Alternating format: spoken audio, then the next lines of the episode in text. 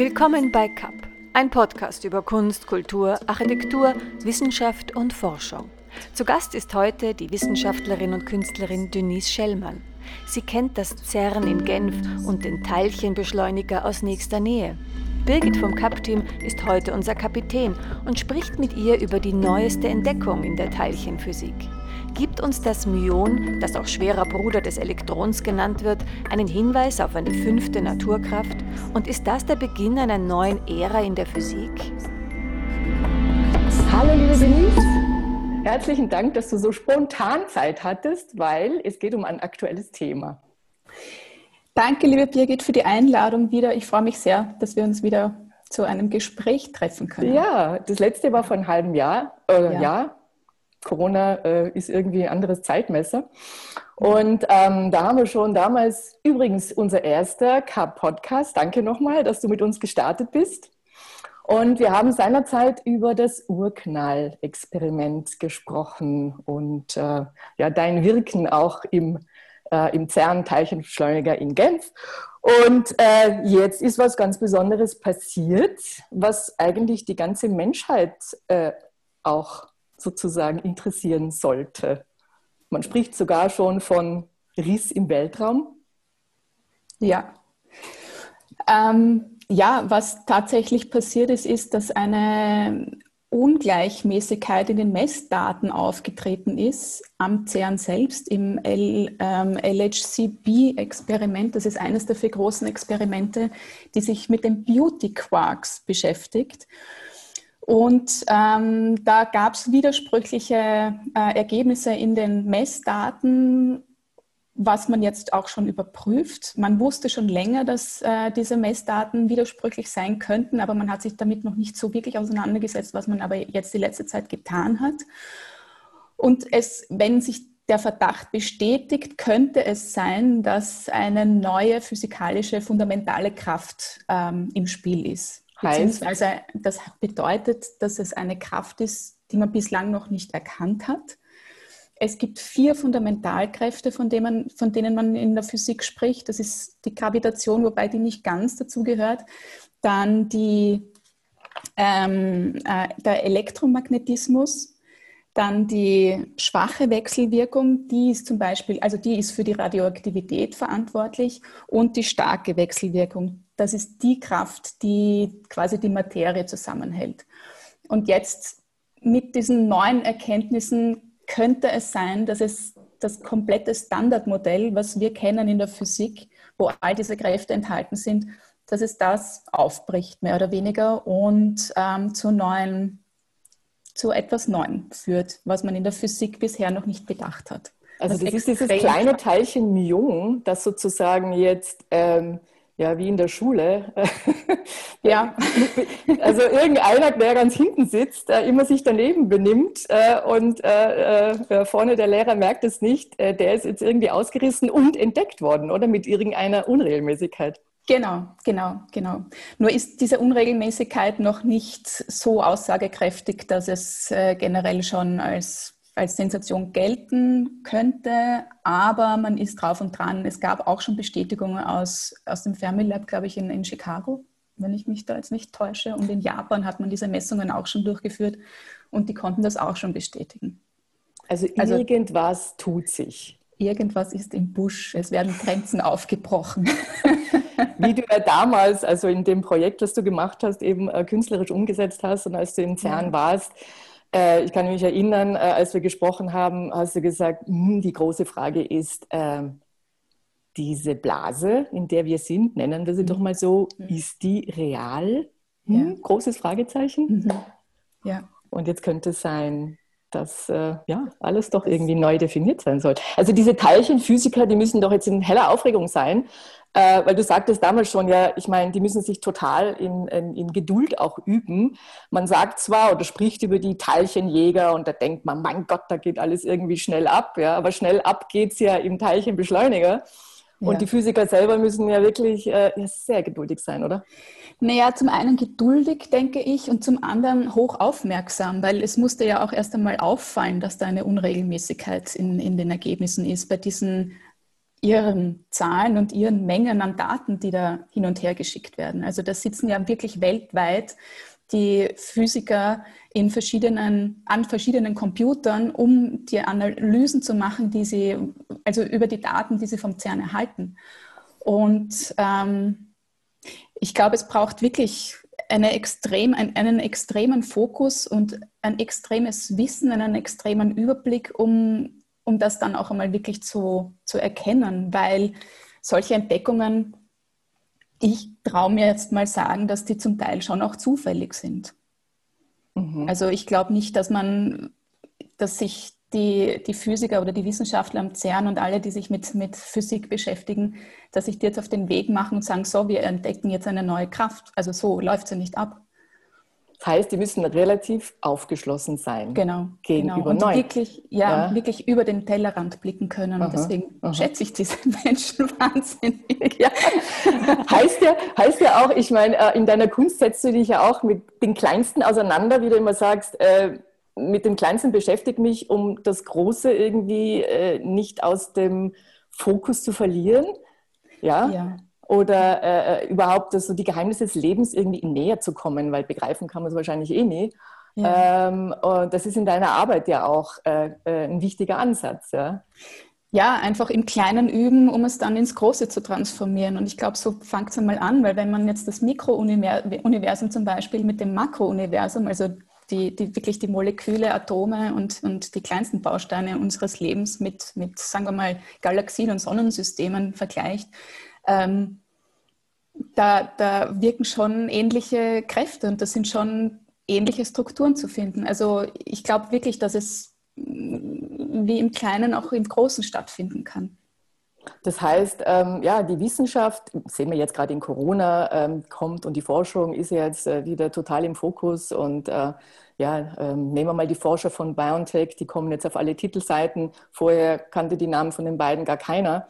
Äh, mhm. Und äh, ähm, ja, also da sieht man mal, äh, wie, wie, ähm, ja, wie wichtig dieses Thema ist und äh, dass es uns eigentlich alle beschäftigen sollte. Ähm, also jetzt weggerückt äh, von dem, was äh, wir im Alltäglichen so tun, sondern einfach mal größer denken auch. Aber das große Denken heißt ja dann auch wiederum im Kleinen forschen. Ne?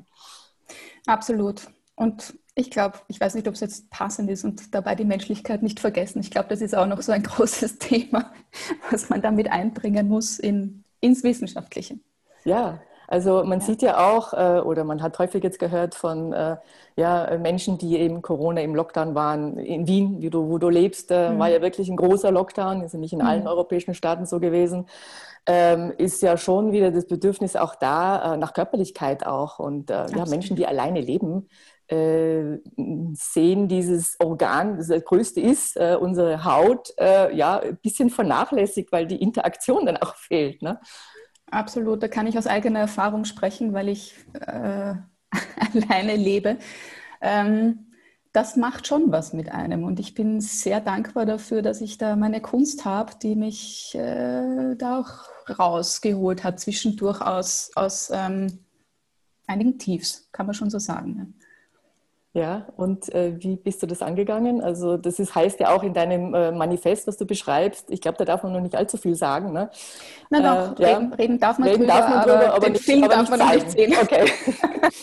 heißt, ähm, ja, äh, wie kommt man, also wenn wir jetzt auch wieder bei den Teil, Teilchenphysikern sind, wie mhm. kommt man dazu? Das heißt eigentlich, man muss sich aus Denkmustern befreien, richtig?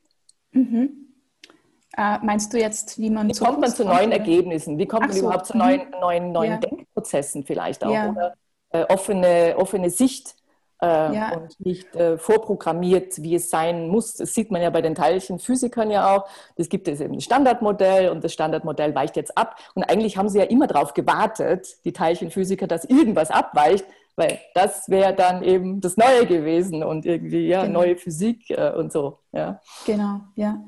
Na, ich, ich beschreibe das in meinem Manifest so als Entkategorisierung. Für mich war es auch ein, ein wichtiger Prozess, da durchzugehen und beziehungsweise mir das bewusst zu machen, dass ich, wenn ich im Bereich zwischen Kunst und, und der Wissenschaft arbeiten möchte, was, ja, was ich ja tue mit meiner Kunst, ähm, dann muss ich aus beiden Bereichen oder beiden Kategorien quasi einen, äh, also ausbrechen, weil sonst findet, sonst komme ich nicht in diesen Zwischenraum. Und das beschreibe ich halt als Entkategorisierung. Ich habe es etwas romantisch verfasst und es ist sicher sehr idealistisch auch gedacht, das, äh, das Manifest. Aber es, es hat für mich schon ein paar Punkte, die ich im tatsächlichen Leben auch so angehe oder angegangen bin. Darf man schon was sagen äh, über eine äh, neue Ausstellung, die bei dir kommt? Ja. Ja. ja. Zwei. Erzähl. Ja, zwei. zwei. Ja. also beide in der Schleifmühlgasse in Wien im vierten Bezirk. Die eine startet am, da ist Eröffnung am 3. Juni. Die mache ich gemeinsam mit einem ehemaligen Studienkollegen, mit Raphael Lippuner, der übrigens ein Schweizer ist. Und mit ihm mache ich eine Ausstellung mit dem Titel You Made My Day.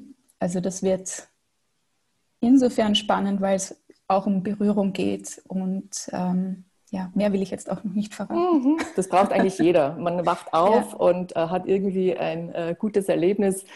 Äh, manchmal muss man sich auch selber holen, ne? also irgendwie ja. Meditation oder Yoga oder sonst was äh, oder irgendetwas Schönes lesen, was einen sozusagen ja. in den Tag einstimmt. Ähm, wann ist die Ausstellung, wenn ich fragen darf? Die startet, so am, die startet am 3. Juni okay. und dauert bis 26. Juni. Und dann gibt es eben noch eine zweite Ausstellung in der Galerie Michaela Stock, die ist auch in der, Stadt, in der Schleifmühlgasse Nummer 18. Ähm, da bin ich Teil von einer Gemeinschaftsausstellung ähm, über Ines Rieder. Und es ist quasi ein, ein Nachruf an sie. Sie war eine sehr präsente Person in Wien und hat sich viel für das Bekanntwerden der Schwulen- und Lesben-Szene im 19. Jahrhundert oder nein, im 20. Entschuldigung, im 20. Jahrhundert äh, stark gemacht. Und sie war Publizistin und, und Autorin und ähm, war ursprünglich der, die Vermieterin meiner Galeristin eben in der Galerie Michaela Stock. Und deswegen besteht da der, ähm, der Connex. Und die Michaela Stock plus die Lebensgefährtin von Ines Rieder, die 2015 eben verstorben ist, ähm, haben jetzt diese, diese Ausstellung für sie initiiert. Und da wurde ich eingeladen, einen, eine, ein Kunstwerk zu ihrem Werk schaffen, beziehungsweise zu ihrer Person zu machen. Und es sind zehn Künstlerinnen, die, äh, die, die ähm, Kunstwerke gemacht haben. Und das wie, startet am 20. Wie, ar ja, wie arbeitet man das sich da ein in so eine Person auch mit dem Werk? Ähm, es war für mich wirklich neu, auch mich da wirklich einzugraben in eine Person, sagen wir mal. Ähm, für mich war halt wahnsinnig faszinierend, dass Ines Rieder extrem extrem akribisch gearbeitet hat. Ich durfte Einsicht nehmen in ihren Nachlass. Also die Nachlassverwaltung ist, äh, hat der, der, der, Verlag Stichwort übernommen. Der ist gleich um die Ecke in, im vierten Bezirk. Und es war irrsinnig spannend zu sehen, wie sie recherchiert hat und wie sie eigentlich sehr wissenschaftlich an ihre Themen herangegangen ist. Und das hat mich zu meinem Kunstwerk dann ähm, animiert und, und inspiriert. Liegt dir sehr nahe wahrscheinlich auch, oder? Ja. Äh, ja. ja. Kleine Fitzeln. In, äh, in, dem Film, den ich hier schon sehen durfte, habe ich gesehen, also die, eine der ersten Einstellungen, äh, deinen, sage ich jetzt mal, Wirkungsplatz oder Arbeitsplatz, mhm. wenn man mhm. das so nennen kann, äh, mit, keine Ahnung, Hunderten, Tausenden von Stiften, die ja. da rundherum stehen. Mhm. Ähm, Gibt es da eine Präferenz? Äh, mit was arbeitest du gerne? Also Farbstiften jetzt, ja. Ähm, das waren tatsächlich Bleistifte, die ich mal geschenkt bekommen habe. Ähm, und ich arbeite am liebsten mit, äh, mit Bleistift und Buntstifte. Also das, ich glaube, ich habe lebenslänglich mit äh, Bleistiften vorgesorgt. Also ich brauche nie wieder Bleistifte kaufen. Die halten ja eh lang, ne? Ja, ja. Also ich habe noch welche da von meiner Schulzeit, glaube ich. Nein, sag Studienzeit, ja. sagen wir mal so. Ja. Wobei ich merke, gewisse Farben haben eine Präferenz gehabt. Die sind schon ziemlich klein und kurz. Ist das bei ja. dir auch so? Es ist bei mir auch so. Ich habe schwarze und ich habe so gelb-ocker-farbene und ähm, ich tendiere eher zu den gelben. Mhm. Aber ja. Darf ich dich mal was ganz Persönliches fragen? Also wenn man mit so feinem Werkzeug arbeitet äh, mhm. und dann, dann doch großflächig wird, äh, wie es mhm. in deinen Arbeiten ist, ähm, ist es so ein, ein, ein über Stunden, über Tage dauernder Prozess? Taucht man da ein? Äh, ist es fast schon äh, wie Meditation oder äh, kannst du das beschreiben? Ja, es ist, also es ist ein rein intuitiver Prozess. Ähm, es kommt auf die Größe an, aber manchmal erstreckt sich schon über Tage und es ist wirklich ein tiefes, tiefes Eintauchen. Ich, ich muss mich befreien von jeglichen Gedanken. Ähm, und es ist tatsächlich wie eine Meditation, weil sonst kriege ich diesen Zugang zur Intuition nicht. Ähm, wenn das jetzt total gedankenbehaftet ist, der Prozess, dann, dann komme ich sehr schnell in einen, in einen Vergleich, äh, wo ich das aktuelle Werk, was ich, wo ich gerade am Arbeiten bin, mit einem früheren vielleicht vergleiche. Und dann, dann stimmt es für mich schon wieder nicht. Also wahrhaftig ist es, wenn ich wirklich in der, in der Intuition, im, im, im Flow bin oder fast in einem Trance-Zustand. Ja. Sind wir ja auch wieder bei den Teilchenphysikern. Du hast mir damals mal erzählt, ja, äh, wir habt euch in der Kantine getroffen und äh, über dies und jenes gesprochen. Und äh, ja, dann hast du auch so gemerkt, die haben einen ähnlichen Ansatz und deshalb habt ihr auch so gut verstanden euch und äh, konntet euch äh, in der Arbeit ergänzen. Ne? Ja, ja, ja. Nein, ich glaube, das braucht es in der Wissenschaft genauso. Also ich, ich kann auch aus eigener Erfahrung sprechen, als ich im, im Labor meine ähm, Substanzen synthetisiert habe und auch mit dem Kopf sehr dabei war. Es braucht extrem viel Bauchgefühl und Intuition, um auch an neue wissenschaftliche Ergebnisse ranzukommen oder um, ich weiß nicht, wie ich sagen soll. Aber mir, ja, um auf deine Frage zurückzukommen, mir ist wirklich aufgefallen, dass das bei den Wissenschaftlern am CERN sich in einer Linie durchzieht. Also die arbeiten auch sehr intuitiv und haben zum Teil auch, auch wirklich Ausgleich als in künstlerischer Form. Es spielen irrsinnig viele Musikinstrumente, malen, äh, beschäftigen sich mit Opern und mit den großen äh, künstlerischen Werken. Also der Connex ist tatsächlich auch zu spüren dort, finde ich halt. Also meine Erfahrung war das. Dann hoffen wir, dass es den Teilchenphysikern äh, so bestätigt wird, dass da tatsächlich was Neues kommt. Und wir ja. freuen uns auf deine neue kommende Ausstellung, die nochmal ist. Ich habe dich da damals unterbrochen im Flow. Die kommt nochmal? Ähm, am 3. Juni ist es in der 12 bis 14 Contemporary in der Schleifengasse in Wien und am 20. ist die Eröffnung in der äh, Galerie Michaela Stock. Freue mich sehr darauf. Juni, ja. ja. Denise, ich freue mich sehr darauf. Vielen Dank fürs Gespräch und wir hören uns ganz bald wieder. Vielen, vielen Dank für die Einladung und alles Liebe. Danke, tschüss. Tschüss, tschüss.